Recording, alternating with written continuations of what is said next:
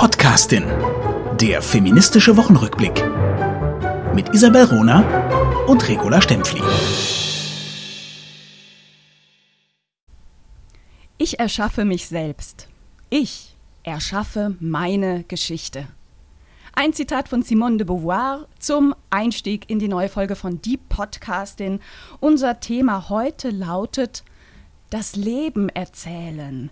Ist es kontraproduktiv, auf schwierige Lebensverhältnisse von Frauen hinzuweisen, von historischen Frauen? Ähm, ist es, wie, wie, gehen wir, damit um, wenn wir Leben haben, die, die auch gescheitert sind, vielleicht auch punktuell gescheitert sind an patriarchalen Rahmenbedingungen? Wie erzählen wir unsere Geschichte. Darüber wollen wir heute, ich glaube, sehr kontrovers diskutieren. Ich freue mich drauf. Hallo nach München, La Stempfli. Hallo, Ronerin nach Berlin. Ja, vielleicht mal schauen mal, was, was kontrovers sein wird. Also, wollen wir zuerst mit dem feministischen Rückblick der Woche beginnen. Hast du uns was mitgebracht? Ja, ich habe einen naiven Wunsch mitgebracht. Oh, oh Ach, wie süß. ja, also ich, ich habe wirklich, ich wünsche mir, ich wünsche mir, dass zukünftig für die Headlines von Artikeln in Zeitungen nur noch die klügsten Menschen in Redaktionen zuständig sind. Mhm. Das wünsche ich mir. Und genau das ist das Problem, dass die Titelsetzung in, im Zeitungsmachen, ähnlich wie mit der äh, Bildredaktion, quasi hast du einen super äh, Artikel geschrieben und dann wird der Titel von der äh, äh, Schlussredaktion gesetzt, der völlig daneben ist, oder ein Bild gesetzt, das auch absolut, das quasi das Gegenteil des Artikels erzählt. Das ist, du, das finde ich wahnsinnig spannend. Das ist eben wer der Schluss. Also ich sagte immer, wenn den, wer den Schnitt hat, hat letztlich auch die Macht über die, die Story. Ja, genau. Gestern ist im Schweizer Tagesanzeiger ein eigentlich sehr kluger Artikel erschienen. Klug auch deswegen, weil sich in diesem Artikel die Redakteurin und der Redakteur hemmungslos bei meinem Buch 50 Jahre Frauenstimmrecht bedient haben, ohne es auszuweisen. Das ist eine kleine Anekdote. Aber der Artikel ist eigentlich sehr gut und sehr wichtig. Ähm, darin ging es natürlich äh, nämlich um die Forderung, muss sich und, oder die Debatte, die jetzt läuft in der Schweiz, muss sich der Bundesrat bei den Frauen für das Unrecht entschuldigen, ähm, dass sie bis 1971 nicht wählen durften. Das ist eine wichtige Debatte. Wie hat jetzt der Tagesanzeiger diesen Artikel überschrieben? Muss der Bundesrat sorry sagen? Hm. Das ist so blöd und so bagatellisierend und so jenseits von auch politischem Verständnis. Ne? Es geht nicht um ein Sorry. Hm. Ach, sorry, das ist jetzt irgendwie blöd gelaufen, sondern es geht um das politische Anerkennen eines Unrechts und die politische Entschuldigung. Das ist ein formaler Akt. Mhm. Eben, es geht eigentlich darum, also die, der Titel hätte lauten sollen, muss, so, der Bundesrat sollte um Vergebung bitten. Es ist eben was anderes als sorry zu sagen, äh, als äh, um Vergebung bitten, weil diese Vergebung wird wahrscheinlich auch von den Frauen noch nicht erteilt, weder dem Bundesrat noch den Gewaltverhältnissen, die immer noch herrschen. Also du hast absolut recht, aber das, das sind wir auch mitten im Thema, äh, welches Storytelling, welche Stimme wird Frauen erlaubt, selbst bei mhm. einem Thema wie das äh, 50-jährige Jubiläum des Frauenstimmrechts. Und da möchte ich schon darauf hinweisen, dass dein Buch, also dein, äh, das Buch, das du mit Irene Schappi herausgegeben hast, das ist ja nicht nur ein Herausgeben, sondern es ist eine Konzeption dahinter. Du, ihr habt äh, die, die, die Leute ausgewählt, die Frauen ausgewählt, die Themen ausgewählt. Und ich finde es sehr typisch, dass du nicht namentlich erwähnt wirst und auch Irene Schappi immer wieder erwähnt werden in diesen Artikeln, äh, die ihr zusammengestellt habt, redigiert habt, äh, darüber nachgedacht, gedacht, mit den Autorinnen euch ausgetauscht habt.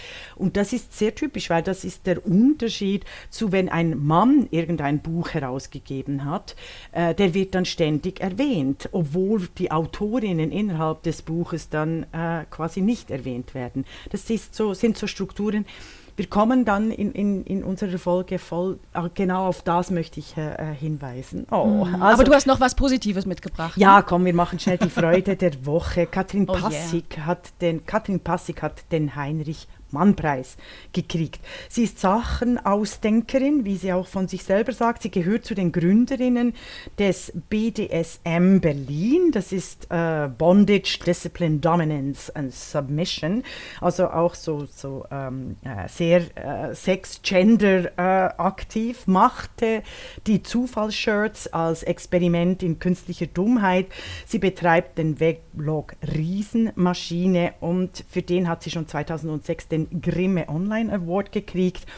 Jetzt wird mit dem Heinrich-Mann-Preis äh, kriegt sie den äh, für ihre Essayistik in der digitalen Transformation.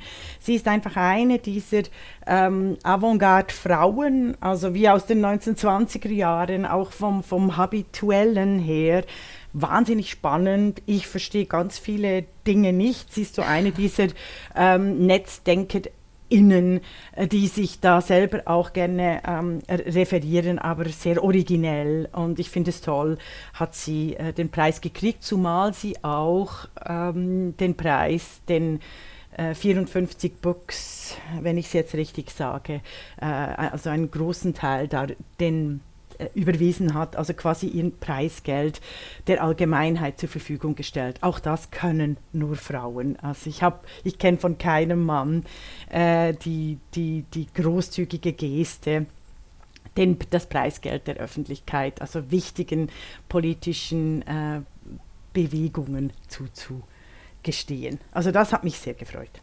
Ich okay. fand, ich, ich, wir kenne da sie noch, gar nicht, muss ich, muss ich gestehen. Genau, genau. Ich, ich, es gäbe da noch äh, viel zu sagen, aber das machen wir doch mal bei den äh, queeren und, und, und ganz außerordentlichen digitalen VordenkerInnen, die wirklich wie eine eigene Welt, eine eigene Sprache, eine eigene Codierung äh, äh ermöglichen. Was mir aber aufgefallen ist, ist, dass sie auf Wikipedia sehr gut vertreten ist, was ja nicht der Fall ist beispielsweise bei meinem Eintrag und bei anderen Frauen.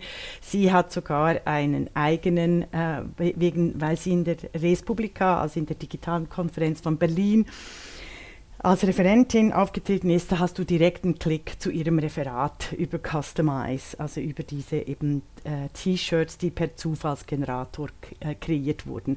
Und das ist schon eine große Anerkennung der Wikipedia-Community. Da sehen wir auch, welche, welche Frauen welche Stimme, welche Sprache kriegen. Das war für mich noch wichtig, das hier zu sagen. Okay, gut. Also äh, ich habe nur die Hälfte verstanden, ehrlich gesagt, aber ich werde, ich werde recherchieren. Das ist jetzt meine Bildungslücke. Ja. Ich. Soll, ich also, mal, soll ich mal einleiten und erklären, warum wir heute das Thema haben, Gerne. über das wir sprechen wollen? Und dann legst du los. Gerne. Weil ich glaube, äh, du hast ganz viel, viel mitgebracht, was uns so ein bisschen theoretisches Futter auch gibt. Mhm.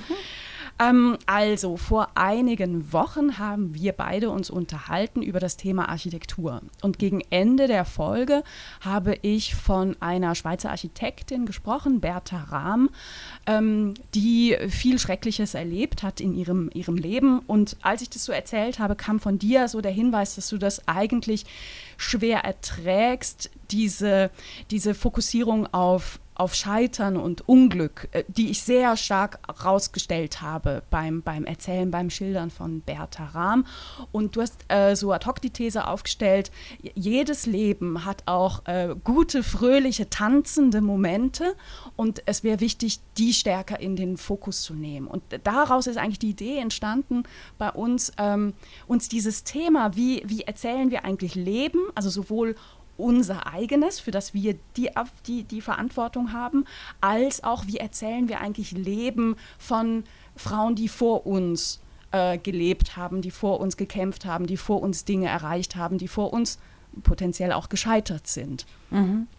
Und da möchte ich gerade praktisch einsteigen. Ich werde dann gerne was äh, zur Theorie sagen. In Coaching, das ich äh, gelernt habe, habe ich gelernt, das eigene Leben auch ganz anders zu erzählen. Ich habe zum Beispiel auch von geschiedenen Frauen gehört, wie sie die Scheidung viel besser überlebt und erkämpft haben, wenn sie die Ehe nicht als, also die Scheidung nicht als Scheitern angeschaut haben, sondern die 15 Jahre Ehe als gutes Unternehmen, das jetzt einfach verändert werden muss und aufgelöst werden muss. Verstehst du den Unterschied? Also ich finde, mhm. überall wird äh, immer erzählt, eben sie ist geschieden oder sie haben sich getrennt oder also das wird immer wieder als, als gescheitert äh, äh erzählt oder wenn auch ein, ein Job verloren ging und so weiter und so fort. Also diese Sprache des Scheiterns statt als Veränderung wahrzunehmen und die Vergangenheit die dem Scheitern voranging, quasi auch als Erfolg zu erzählen. Und es entspricht einem patriarchalen, frauenhasserischen Duktus, die sehr erfolgreichen, genialen Frauen immer vom Schluss her zu erzählen und mhm. nicht aufgrund ihr, des Höhepunktes ihres Schaffens, ihrer Kreativität und dann ihres Scheiterns an den Verhältnissen äh, darzustellen. Und wenn wir nämlich genauer hinschauen, sind diese Jahre des kreativen Schaffens, des unendlich äh, positiven Gestaltens dieser Frauen viel, viel wichtiger als das äh, schreckliche Elend. Also Sterben ist eh ein Skandalon. Der Tod ist, ist, äh, ist, ist der, der, Tod ist nicht meine Freundin. Nee, ist nichts für Feiglinge. Ne? Genau, genau. Ja. Und, aber ich finde immer nur, und gerade bei Frauen, werden Leben immer von hinten erzählt. Oder eben quasi die alten Frauen, wenn sie verblüht sind. Oder? Also ich hasse auch äh, den Satz, sie sieht gut aus für ihr Alter.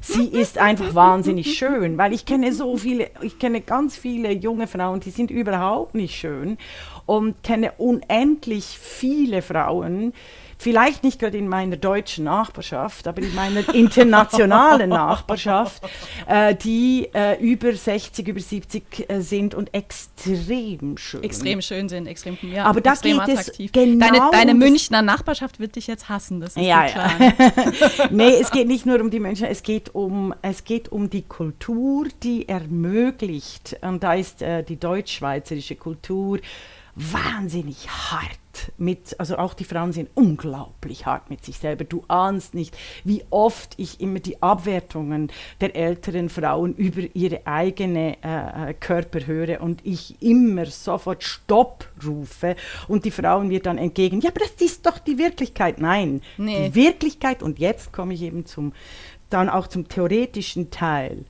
Die Wirklichkeit ist auch eine ich weiß, dass du das Wort nicht magst, aber ich sage es trotzdem, die Wirklichkeit ist auch eine erzählte, eine narrative. Es ist extrem wichtig, die Frauenstimmen ganz anders zu hören und sie überhaupt mal zu hören. Es geht mir um die Frauenstimmen, die schon seit jeher und auch in unserer Gegenwart noch stärker von Macht stumm gemacht werden.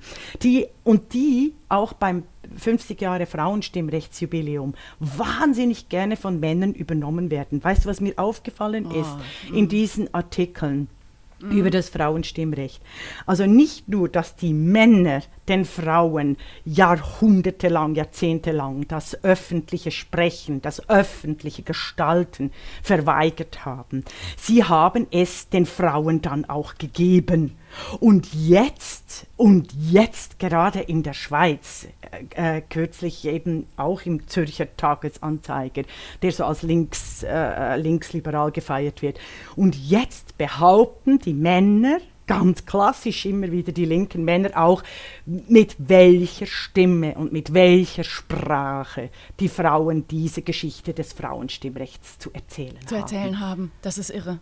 Das ist wirklich irre. Da war ja letztens auch ein, ein Artikel, äh, auch in dem Medium, ne? mhm. wo, wo, wo tatsächlich eine der emanzipiertesten Figuren der Schweizer Geschichte porträtiert wurde. Und der Header war Rebellin, aber sie wollte das Frauenwahlrecht nicht. Das genau. ist krass. Also damit, nat nat natürlich darf, darfst du über alles berichten, ne? aber es ist schon eine politische Entscheidung, wann du was machst. Mhm. Also ich finde, oh. also der Titel war, und da möchte ich eingehen, weil da, da, mhm. kann, da können wir dieses äh, äh, Story, also dieses eigene Leben erzählen, nachvollziehen. Der Titel war von Andreas Tobler, 50 Jahre Frauenstimmrecht. Äh, der Titel war Das Stimmrecht war für diese Rebellinnen kein Thema. Warum? Krass, ja. Im Artikel geht es um die Projektion des Autors, des Mannes des patriarchalen Geschichte, äh, Geschichteerzählers, Hüters, dass die freie feministische Rebellin Annemarie Schwarzenbach in ihren Briefen nie das Frauenstimmrecht erwähnt habe. Es ist diese Art von Storytelling, die Frauen erneut zu Opfern, zum Gegenstand macht, indem von Frauen erwartet wird, wie von Sklavinnen, dass sie ständig über ihren Sklavinnenstatus nachdenken und schreiben, ihn beschreiben, sich in diese Opferhaltung eingeben, statt einfach ihr Leben zu leben und halt innerhalb der Möglichkeiten die Freiheiten zu leben, die sie können, statt das hervorzuheben, nehmen sie die Perspektive des Herrn ein des die Sklavin besitzenden Herrn, der die Sklavin dadurch definiert, dass sie eben nichts anderes sein darf als die Sklavin. Das ist und Gewalt. Und als ich das Andreas Tobler via Twitter gesagt habe, dass dies völlig falsch sei und die Männer offensichtlich nicht nur den Frauen das Stimmrecht gnädigerweise gegeben haben, sondern jetzt auch noch die Geschichte des Frauenstimmrechts schreiben wollen, wurde er absolut persönlich. Ich habe auf der sachlichen Ebene ganz klar das Thema festgelegt. Ich habe meine eigene wissenschaftliche Stimme eingebracht und er hat mich persönlich diffamiert, angegriffen, auf mein Alter hingewiesen. Äh, es war wirklich extrem übel. Wie, wie aus dem Lehrbuch, Zeit. ne? Wie, auch mhm. dem, wie aus dem Lehrbuch.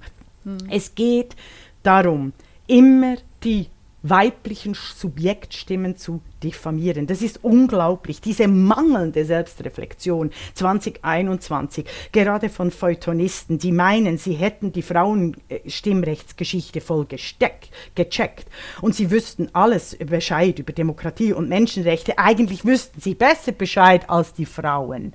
Das ist unfassbar patriarchal, sexistisch und rückständig. Ich, und ich möchte es einmal über, über, übersetzen auf ein, auf ein anderes Sujet. Ähm, also wenn wir uns vorstellen, ähm, jetzt werden die Briefe von Helmut Kohl an seine Frau untersucht. Mhm. Und man stellt fest, der hat darin nie über Massentierhaltung geredet. Ja. und der Header ist dann Helmut Kohl. Für ihn war Massentierhaltung kein Thema. Das mhm. ist schon schwierig. Mhm, mhm. Es ist noch nicht ganz die Analogie, die ich äh, bringen würde, weißt du, weil, mhm. weil das Frauenstimmrecht, es geht tatsächlich um die Gewalt. Wenn, wenn, wenn du und ich ständig über die Barrieren nachdenken müssen, äh, die uns auch im 2021 gesetzt werden. Also wenn ich ständig äh, sehen müsste, äh, welche Preise mir vorbehalten werden, welche Bestseller-Positionen mir vorbehalten werden, dann könnte ich überhaupt nicht mehr kreativ äh, äh, arbeiten. Also wenn ich ständig mich in einer, in einem, in einem Problem-Storytelling äh, bewegen würde, also mhm. Problem-Talking creates mhm. Problems, Solution Talking creates Solutions. Das ist ja dein, auch eben tun, tun statt ja, reden. Ja, ja. Also eben, wenn wir uns auf Lösungen... Ich, ich rede aber auch beim Tun, ne? Also ja, ich beides. Ich kann beides. genau, und die Freiheit, also diese Freiheit leben. Ich möchte eine Geschichte erzählen von Carol Gillian.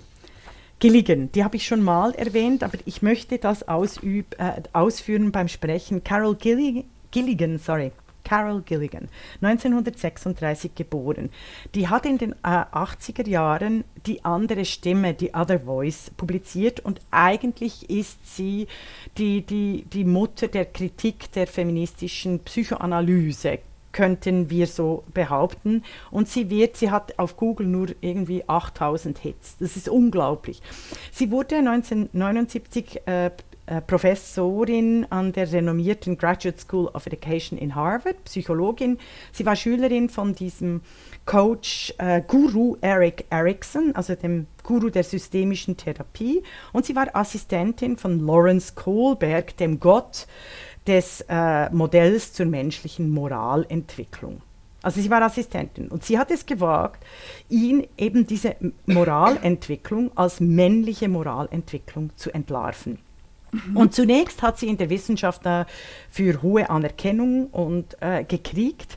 Doch im Laufe der Digitalisierung jetzt, in den letzten 20 Jahren, der männlich kodierten Big Data mit klassisch patriarchalen Strukturen, wird sie diffamiert, weil es immer geheiß, äh, heißt, ach, ihre Datensätze sind nicht genügend. Ja, sehr verehrte Damen und Herren, wie wäre es, wenn Sie die Datensätze aktualisieren? Was hat sie gesagt? Sie hat gesagt, Moral, und das wissen wir, ist eine geschichtliche Sache. Normen und Wertvorstellungen werden sozialisiert, sie sind historisch gewachsen.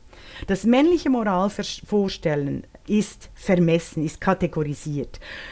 Das hat Kohlberg gemacht. Kohlberg hat gezeigt, dass die Moral kein norm normatives äh, Gebilde ist. Sie wagte es ihm nachzuweisen, dass er bei den Untersuchungen Frauen völlig ausgeschlossen hat. Frauen sind mhm. pragmatisch, direkt sozialisiert. Und der Kohlberg hat dennoch Universalität für sein Modell beansprucht und nicht nur das in seiner Skala hab, schließen Frauen immer noch viel niedriger ab. Seine rein männlichen Stichproben wurden als menschliche definiert und auf Frauen verwendet bis heute, was dazu führt, dass Frauen immer auf der untersten Stufe der moralischen Entwicklung landet. Frauen gelingt es nur, und Kohlberg sagt, und viele Psychologen und Soziologen äh, und Dataspezialisten sagen auch heute, Frauen gelingt es nur dann, ihre moralische Unreife zu überwinden, wenn sie die traditionelle Arena männlicher Aktivität betreten, also Mann werden, die und, und wenn sie es schaffen, die Unzulänglichkeit der weiblichen Perspektive zu überwinden und wie die Männer zu höheren Stadien der Urteilskraft gelangen. Das Was ist, eine Frechheit. Ja, aber das, das ist heute und das gilt als Wissenschaft. Ja, ne? absolut. Absolut. Und Gilligan hat gezeigt, dass eben die Moralentwicklung sehr praktisch bei den Frauen, sehr praktisch, also weißt du, wie bei der Care-Ökonomie, sehr auf Fürsorge ausgerichtet wird sie, äh, dass die Sozialisation natürlich bei den Frauen anders sind. Also schon beim Jungen und Mädchen, das Jungen, das Jungs, ähnlich wie bei, bei Immanuel Kant, also wenn, wenn ein Mörder, wenn, wenn der Mörder deines Freundes bei dir äh, an der Haustür anklopft und fragt, wo ist dein Freund, dann behauptet Immanuel Kant, ja, dann musst du die Wahrheit sagen. Oder? Das ist ja auch so, das ist ja auch so ein Beispiel, da langst du dir nur an den Kopf. Und das sind diese Moralvorstellungen, diese klassisch normativen Dinge, die eben, wie Hannah Arendt, äh, Hannah Arendt es auf den Punkt gebracht hat, die völlige praktische Weltorientierung außer Kraft setzen. Und das gilt immer noch. Und das meine ich mit der weiblichen mm. Stimme, mit der weiblichen Subjektstimme. Ich sage nicht, dass die alle äh, fürsorgerisch ist, sondern es geht wirklich um, um, diese, um diese Dominanz dessen, was als analytisch und wissenschaftlich hochkomplex anerkannt wird. Und wenn äh, weibliche, also wenn weibliche Stimmen dies sehr pragmatisch, ganz klar erklären, auf den Punkt bringen, weil sie es allen Menschen verständlich machen wollen, werden sie diffamiert, abgewertet und in der Geschichte entsorgt. Das ist, das finde ich ganz, ganz wichtig. das ist eine sehr umfassende Analyse. Was machen wir jetzt daraus? Also sie erklärt, warum Frauen mit ihren Meinungen auch zum Teil heute noch, deine Beispiele haben das auch illustriert, nicht durchdringen. Ne? Ähm, wie, wie ändern wir das? Ja, ich finde immer die Frage des Ändern ist auch eine Herrschaftsfrage. Weißt du, also das ist, manchmal, manchmal ist es einfach auch wichtig, darüber nachzudenken, was eigentlich passiert. Mhm. Ähm, und da habe ich noch ein anderes Beispiel. Also, äh, aber jetzt finde ich es nicht in meinen Notizen.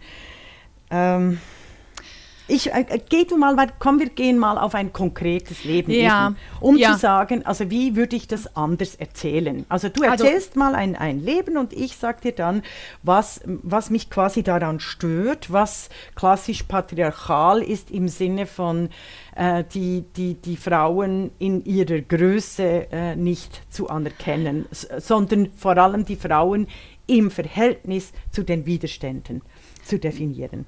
Ja, ähm, machen wir fast. okay. Ich mache es ein bisschen anders. Also, ja. mal so meine, meine Gedanken dazu. Ich, ich äh, sehe den Punkt total, dass es problematisch sein kann, welche Schwerpunkte wir setzen. Ich sehe einen Unterschied zwischen dem Jetzt und der Vergangenheit. Also wie sprechen wir übers Jetzt oder über uns selber und wie sprechen wir über Frauen, die wir eben auch nicht gekannt haben, ne? mhm. die, die, früher waren. Ähm, Beispiel äh, erstmal jetzt. Ähm, ich gerade vor, vor zwei Wochen habe ich ein Seminar gemacht an der, an der Uni gegeben, an der Uni Frankfurt, so Thema Berufsorientierung. Ne? Was sind so Lebens Lebensläufe, was, was kann man machen mit einem geisteswissenschaftlichen Studium. Das mache ich total gerne. Mhm. Ähm, und mir ist immer wichtig, den Studis mitzugeben, ihr könnt euer Leben sehr unterschiedlich erzählen. Und ich bringe immer zwei Vita Vitae mit von mir. Einmal so die straighte, äh, äh, wo man alle, wo, wo, die man so durchliest und denkt, ja, ist alles logisch. Und einmal die überhaupt nicht straighte. Mhm. Wo, mhm. wo ich auch keinen Hehl draus mache, dass ich beispielsweise nach der Promotion erstmal acht Monate arbeitslos war. Ne? Mhm. Mhm. Etwas, was, was, was auch, ich, ich, ich finde, äh, zu wenig erzählt wird. Ne? Absolut. Und damit kannst du auch Druck aus dem Kessel nehmen. Ja, ne? und in den so. USA ist das ein Qualitätszeichen. Also mein Lieblingsspruch ist ja try and fail, try again, fail better. Das ist meine ja. amerikanische Devise des Scheiterns, oder? Also in, in Deutschland wirst du, wenn du am Boden liegst und in der Schweiz, in Deutschschweiz getreten, aber wenn du in den USA scheiterst, dann ist es quasi ein, ein Qualitätsmerkmal. Also wenn du in deiner Karriere nie gescheitert bist, äh, dann, dann hast du ganz viel falsch gemacht. Hast du wahrscheinlich und, äh, auch keine Karriere gemacht. Weißt du, ich erzähle immer, ich, für mich war das keine gute Zeit, ne, weil ich auch diesen, diesen Anspruch, diesen gesellschaftlichen Anspruch, mhm. ne, du mhm. bist jetzt promoviert, mach jetzt was draus, ne? auch in mir selber spürte. Auf der anderen Seite, ich habe in der Zeit die, die Biografie über Hedwig Dom geschrieben, Spuren ins Jetzt. Wunderbar. Das ist eins meiner wichtigsten Bücher. Mhm. Und mhm. hätte ich das nicht gemacht, wäre mein ganzes Leben anders verlaufen. Mhm. Mhm. Ähm, also das so das, das eine, diese Botschaft. Wie, wie inszenieren wir uns auch selbst? Ne? Das zweite ist aber schon, und da ist Bertha Rahm, glaube ich, ein gutes Beispiel. Ähm, wie, wie gehen wir mit der Verantwortung um, wenn wir über andere sprechen? Und ich, ich bringe ein konkretes Beispiel mit. Ähm, das wäre Hedwig Dom natürlich. Aber das ist äh, wunderbar. Also wir können wirklich immer ja. nur über Hedwig Dom oder Hannah Arendt reden, weil das eigentlich die entscheidenden äh, großen wissenschaftlichen, literarischen Figuren sind. Also das, äh, weißt du, wir würden uns ja auch nicht entschuldigen, wenn wir einen Goethe-Podcast machen würden, wenn wir den Goethe immer zitieren. So. Also möchte ich irgendwie Nee, so nee, nee, dann wären wir Experten. ne? ähm, wie meine, meine Doktormutter sagte, ja, hättest du dich immer mit, mit Goethe äh, um, rumgeschlagen, wärst du jetzt Goethe-Expertin. Du machst das aber mit Hedwig Dom, du hast ein Stigma. Ne? Mhm. Das war das, was mir meine, meine Doktormutter gesagt hat. Mhm. Also, na, Hedwig Dom 1919 gestorben und sehr, sehr schnell vergessen, auch weil äh, die, die Nazis dann äh, mhm. Auftrieb kriegten. In den 1970er Jahren wurde sie wiederentdeckt im Zuge der neuen Frauenbewegung. Und man hat einige wenige Texte, und da gehörte ihm Bertha Rahm auch dazu, ähm, wiederentdeckt und neu aufgelegt. Ähm, dazu gehörten auch, gehörte auch ein Roman von Hedwig Dom, Schicksale einer Seele. Und dieser Roman wurde von diesen, diesen tollen, engagierten, interessierten Frauen der Frauenbewegung, die dachten, vor ihnen war nichts und jetzt plötzlich feststellten, doch, alle unsere Probleme gab es schon früher und die wurden auch alle thematisiert. Alle Forderungen wurden auch schon im 19. Jahrhundert gestellt nach rechtlicher, sozialer, ökonomischer Gleichberechtigung. Ne? Mhm. Wir, haben, wir, ha wir haben eine Geschichte. Absolut. Das war uns nicht klar. Ne? Das, das mhm. war die Situation in den 70er Jahren. Mhm. Ähm, und äh, sich dann aber auf, äh, auch auf diesen Roman gestürzt haben, in der Hoffnung darin, das Leben von Hedwig Dom zu finden. Mhm. Das heißt, dieser Roman wurde autobiografisch ausgeschlachtet und der Fokus lag auf dem Leid Mm. Das hat die Biografie von Dom, die Wahrnehmung, wie, wie sieht man diese Frau, die 1919 schon verstorben war, über Jahrzehnte geprägt. Mhm. Und zwar falsch, weil der Roman ist ein ein Roman. Roman. es ist nicht ihre Geschichte und es ist auch nicht die Geschichte ihrer Ehe. Das war der, der Fokus. Ne? Sie hatte eine schreckliche Ehe und ihr Mann war so ein Arschloch. Mhm. Nein, Entschuldigung war er mhm. nicht. Das war eine meiner Forschungsleistungen, ne, mich damit zu beschäftigen, was, was war eigentlich, was weiß man eigentlich wirklich. Ne? Großartig. Und das ist, und das geht bis heute durch. Also wenn ich als Mutter von drei Kindern feministisch, wissenschaftlich, denkerisch, erfinderisch in die Welt trete mit meinem Werk, werde ich tatsächlich von Journalisten manchmal leider auch von Journalistinnen, auf meine Position als Mutter hinterfragt und quasi so ein Bedauern mit meinen Kindern und wie leben sie denn als Feministin. Also ich finde, das ist auch diese Trennung zwischen Werk und persönlicher äh, Entfaltung ist wahnsinnig schwierig im Feminismus, weil der Slogan ja hieß, hieß, das Private ist politisch. Nein, das so, bei solchen Fragen macht man das politische privat. Also macht man eben wow. den Roman zur Biografie. Und das, das passiert ja häufig bei Interviews immer noch. Ja. Das ist ja gruselig. Das ist echt gruselig. Das ist echt gruselig. Hat, also hat auch mit meinem Wikipedia-Eintrag zu tun, der von einem Troll definiert ist und immer wieder und wirklich mit massiven Gewaltdrohungen äh, äh, äh, jede Änderung, jeder Preis, jeder Preis, den ich gekriegt habe, unterdrückt und immer wieder quasi auf meinen Status als Tochter eines Metzgers und als Mutter von drei Kindern hinweist. Das ist absolute Katastrophe. Das ist auch eine Gewalt. Also da wird mein Leben, mein wissenschaftliches Leben, das so reich ist wie keines meiner Zeitgenossen, jetzt ganz ehrlich, mm, wirklich mm, nicht, mm, ähm, wird, wird äh, völlig äh, verfälscht, reduziert, diffamiert. Äh, niedergetreten. Also das finde ich. Und, und genau was, das was ist kannst du dagegen tun? Was, was machst du dagegen? Verklagst du Wikipedia? Hast du herausgefunden, wer der Troll ist? Ja, ja, ja, natürlich. Also der, der, aber da möchte ich nicht drüber reden, okay. weil das ist ein klar. laufendes äh, Verfahren, eines der schmerzhaftesten Verfahren. Und da sind wir wirklich bei einem der wirklich schmerzhaften Punkte von, von erfolgreichen klugen, weitsichtigen, zukunftswürdigen Frauen wie unsere Hörerinnen, du und ich. Nämlich, dass uns durch Wikipedia, durch Google, durch Suchmaschinen der, äh, der, das Recht auf das eigene Leben und das eigene Leben zu erzählen, das Bild unseres eigenen Lebens und das Bild von uns selber immer wieder auch neu zu erfinden, das wird uns genommen. Und das ist eine strukturelle Gewalt. Das hat nichts damit zu tun, mich dann quasi als depressiv oder äh, verletzt mm, oder als Opfer mm, darzustellen. Mm. Aber das ist mir wahnsinnig wichtig, äh, dies zu erkennen für die nächsten 100 Jahre, dass die Diffamierung von Frauenleben sehr oft unendlich gewalttätig passiert. Eben wie in diesem Artikel im Tagesanzeiger von Andreas Tobler über Annemarie Schwarzenbach. Das Beispiel Ab zeigt ja auch, wie, wichtig, wie, wie, wie wichtig gleichzeitig äh, Wikipedia-Eintragungen sind. Ne? Also die Lösung ist nicht, das zu boykottieren oder da nicht vorzukommen. Es ist genau. umso wichtiger, dass Frauen da vorkommen. Übrigens, mein Eintrag bei Wikipedia hat Hedwig Richter geschrieben, ich werde ihr ewig dankbar sein. Mhm. Äh, wollte ich nur mal sagen, so angeberisch. Nein, das ist, ähm, das ist überhaupt mhm. nicht angeberisch. Du hast zwei Worte gebracht. Du hast auch gesagt über dein eigenes, man kann das, also Frau kann das eigene Leben inszenieren.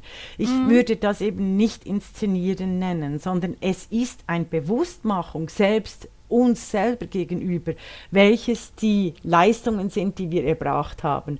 Und Frauen, äh, Frauen neigen dazu, alles, was sie erreicht haben, abzuwerten, auch gegenüber anderen Frauen. Also weißt du, also weißt du, wenn, also das nicht zu erkennen. Ich habe das äh, mhm. erlebt mit, ähm, ich mache ja, ich bin Mentorin von vielen tollen Frauen, die extrem extrem toll Karriere auch gemacht haben. Und toll, etwas ist klasse. mir da, ja, etwas ist mir da geblieben. Also mein, mein Anfang mit den Mentees ist immer zuerst das Selbstbewusstsein zu stärken, die Kompetenzen herauszuheben, dass sie beispielsweise sich eben in ein Mentorinnenprogramm eingeschrieben haben. Das ist nämlich gar nicht so einfach. Mhm. Weißt du, also diesen Schritt zu gehen, dass sie sich äh, diese Kompetenz sich tatsächlich auch für eine berufliche Selbstverwirklichung zu entscheiden, das ist, das ist ein großer Schritt, den Frauen und Mädchen und, und, und auch älteren Frauen immer wieder von sich selbst genommen wird. Deshalb würde ich nie sagen, die inszeniert jetzt ihr Leben, sondern, ähm, sondern tatsächlich sie hat es geschafft, die Leistungen zu anerkennen. Also weißt du, und ich habe ich hab ja das nur noch ganz schnell, ich habe mhm, äh, auch oft immer in meinen Vorträgen gebracht, meine große Karriere ist eigentlich eine Geschichte des Scheiterns. Und da habe ich genau, habe ich auch einige Positionen aufgezeigt, also eben äh, wie die, die Förderungsprofessur, die ich nicht gekriegt habe, die dem Schweizerischen Nationalfonds noch um die Ohren schlagen wird 2002, weil es ging um das, äh, äh, es ging um das Wachsen des Populismus in der Europäischen Union äh, im Jahr 2002. Also soll noch jemand wow, sagen, ja. äh, da, da wisse nicht eine, wovon sie spreche. Aber auf jeden Fall habe ich das so in Vorträgen gebracht und dann haben tatsächlich äh, derselbe Troll wie bei Wikipedia, hat dann auf Google gesponsert Regula Stempfli, gescheiterte Politologin. Wow. Also nicht unterschätzen. Die Gewalt, ja, ja, die Gewalt, die zurückschlägt bei mächtigen Frauenstimmen, hm. die äh, kann sehr heftig sein und auch da wieder das Storytelling völlig verändern, in die Hand nehmen, äh, Freundinnen finden und das absolut sichtbar machen, um zu zeigen, was passiert, wenn eine Frau es wagt, sich der männlich beschriebenen der patriarchal beschriebenen äh, Lebensgeschichte zu wehren. Ja. Aber ich habe dich unterbrochen mit Hedwig mm. Dom. Eben, also du mm. hast, Hedwig Dom hatte ein extrem erfolgreiches Leben. Ja, äh, ja und nein. Ne? Ähm, also ich gehöre schon zu denen. Äh, ich, ich finde es wahnsinnig wichtig, dass wir uns mit Geschichte befassen. Und ich bin der festen Überzeugung, dass Frauen über Jahrhunderte die soziale Arschkarte hatten.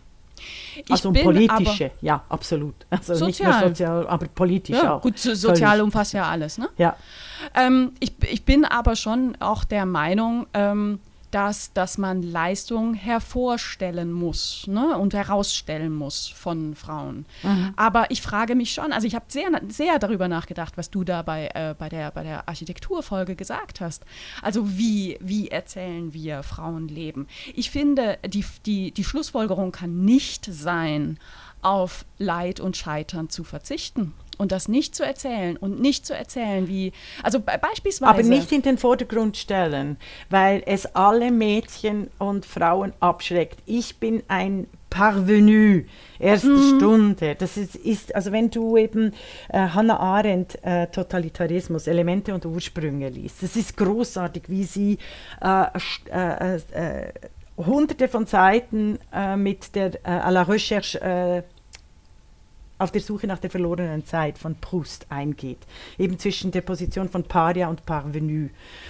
Das ist eine ganz wichtige äh, Unterscheidung. Und da ist es wahnsinnig wichtig, die, die Parvenue als Siegerinnengeschichte auch zu erzählen, weil sonst will niemand, wir sind radikal soziale Wesen, will kein Mädchen mehr, keine Frau mehr Frau sein oder eine eigene Stimme erheben, weil sie ja sieht, was gemacht wurde, wenn du die eigene Stimme erhebst. Ähm, These, Gegenthese. Mhm. Gegenthese. Mhm. Ähm, ich glaube, es ist in, was, was unserer Welt manchmal fehlt und was aber Menschsein ausmacht, ist Empathie. Mhm. Ich finde diese Frage total wichtig in meiner Beschäftigung jetzt wissenschaftlich mit, mit Hedwig Dom, aber auch mit anderen. Kann ich mir dieses Leben vorstellen? Kann ich mir die damalige Situation vorstellen? Und wie hätte ich mich gefühlt in dieser Situation? Und dann zu begreifen, was diese Leistung, die Hedwig Dom beispielsweise vollbracht hat, vor diesem Hintergrund noch viel mehr bedeutet, mhm. konkret. Against all odds, ja, da hast du, das ist das, das ist dann das Encouragement Element. Das, das, ist, das ist total, aber ähm, das, das ist es äh, ausgesprochen. Aber also Hedwig Dom war 1873 die erste, die in Deutschland die völlige rechtliche, soziale und ökonomische Gleichberechtigung von Männern und Frauen forderte. In einer Zeit, in der die damalige, sich gerade wieder raufkrabbelnde, ähm, heute sagt man bürgerliche Frauenbewegung, wieder, wieder so brappelte. Ähm, aber wo die Vereine der Frauenbewegung verboten worden wären, hätten sie so eine Forderung rausgehauen. Mhm. Es gab solche Forderungen schlichtweg nicht, weil die Repression so immens war von, von Seiten des Staates. Da hast du recht. Das ist aber nicht das persönliche Scheitern von Hedwig Thom, sondern das ist das öffentliche politische Gewalt, Diskriminierung, die hervorgehoben wird. Ich glaube, da finden wir uns. Ja. Äh, weißt du, ich plädiere in der, im persönlichen Narrativ mhm. auf den Fokus der Leistungen, des erfolgreichen Lebens, eines guten Lebens. Und ich plädiere in der, in, in der Trennung dieses Lebens, dieser persönlichen Erzählung auf die öffentlich-politische Entwicklung, die massiv diskriminierend war.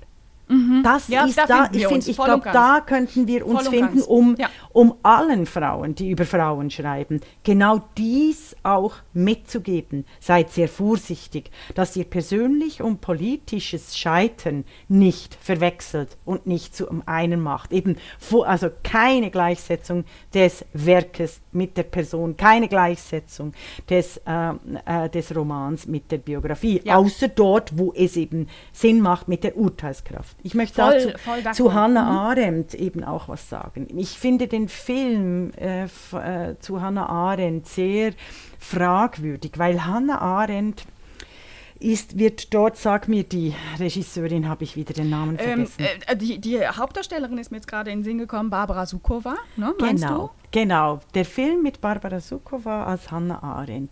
Da wird Hannah Arendt als Denkerin so ziemlich aseptisch, ziemlich, ähm, also wirklich als Intellektuelle stilisiert. Und ihr Lebensmensch wird äh, quasi als Philanderer, als, als Typ, der da mehrere Affären hat.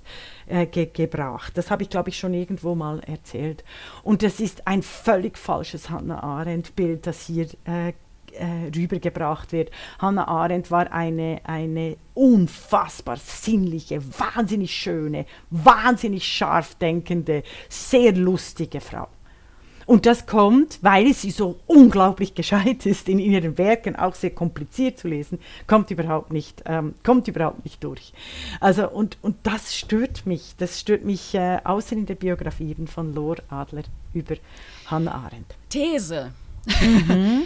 haben wir nicht ein, also ich pointiere ein bisschen. Ja. Haben wir nicht als Gesellschaft heute und als Einzelperson ein eklatantes Problem immer noch damit, wie wir über Frauen reden?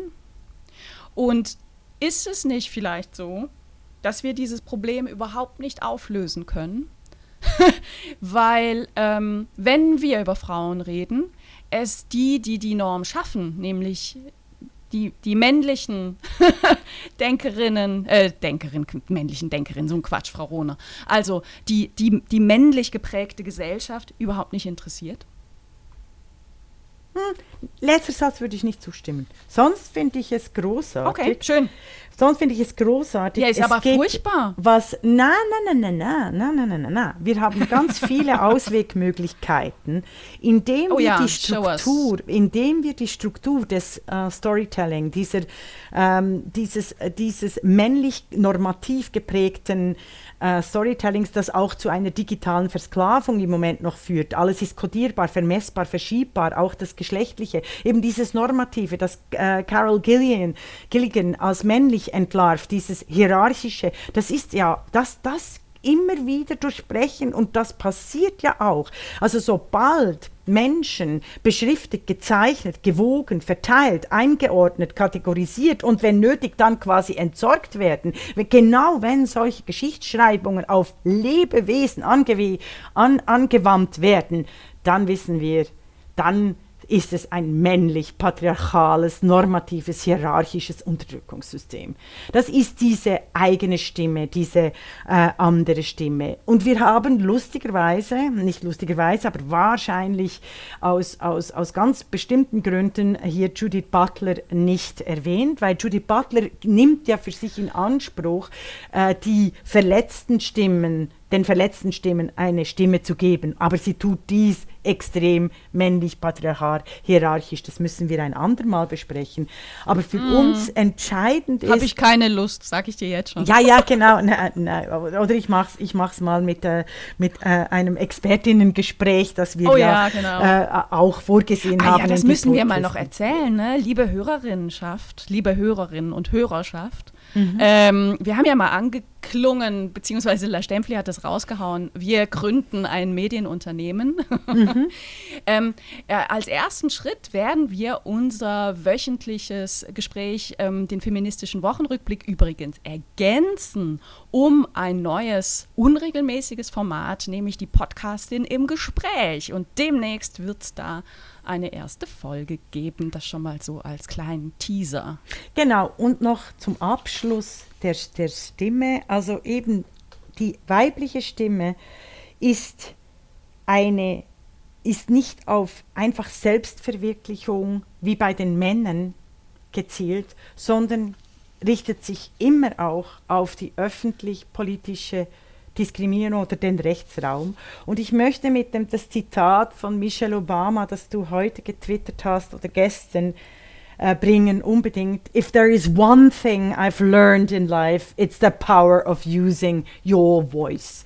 Und manchmal ist es tatsächlich einfach weibliches Sprechen, wenn Frau überhaupt spricht, laut spricht, leise spricht, anders spricht, aber immer wieder sich in die in die Öffentlichkeit, das Wagnis der Öffentlichkeit auf sich nimmt und dies auch sich selber honoriert, dass sie das gewagt hat. Also in den Worten von mir, um zu profanisieren, ähm, zu sprechen, Stellung zu beziehen, ist für Frauen auch heute immer noch sehr politisch und ist umso notwendiger. Und, ähm, und lustvoller. Und lustvoller, da haben wir die positive Säule. es gibt nichts Schöneres, als laut zu sein, das eigene Fleisch reinzubringen, die eigene Sinnlichkeit, die praktisch die, den Alltag, die Welt zu verwirklichen in einer normativ hierarchisch kodierten Welt, die nur immer Fiktionen bringt der Unterdrückung von weiblichen Stimmen. Das ist so geil. Das ist super. Geht raus in die Welt und tanzt. Das war die Podcastin, der feministische Wochenrückblick mit Isabel Rona und Regula Stempfli.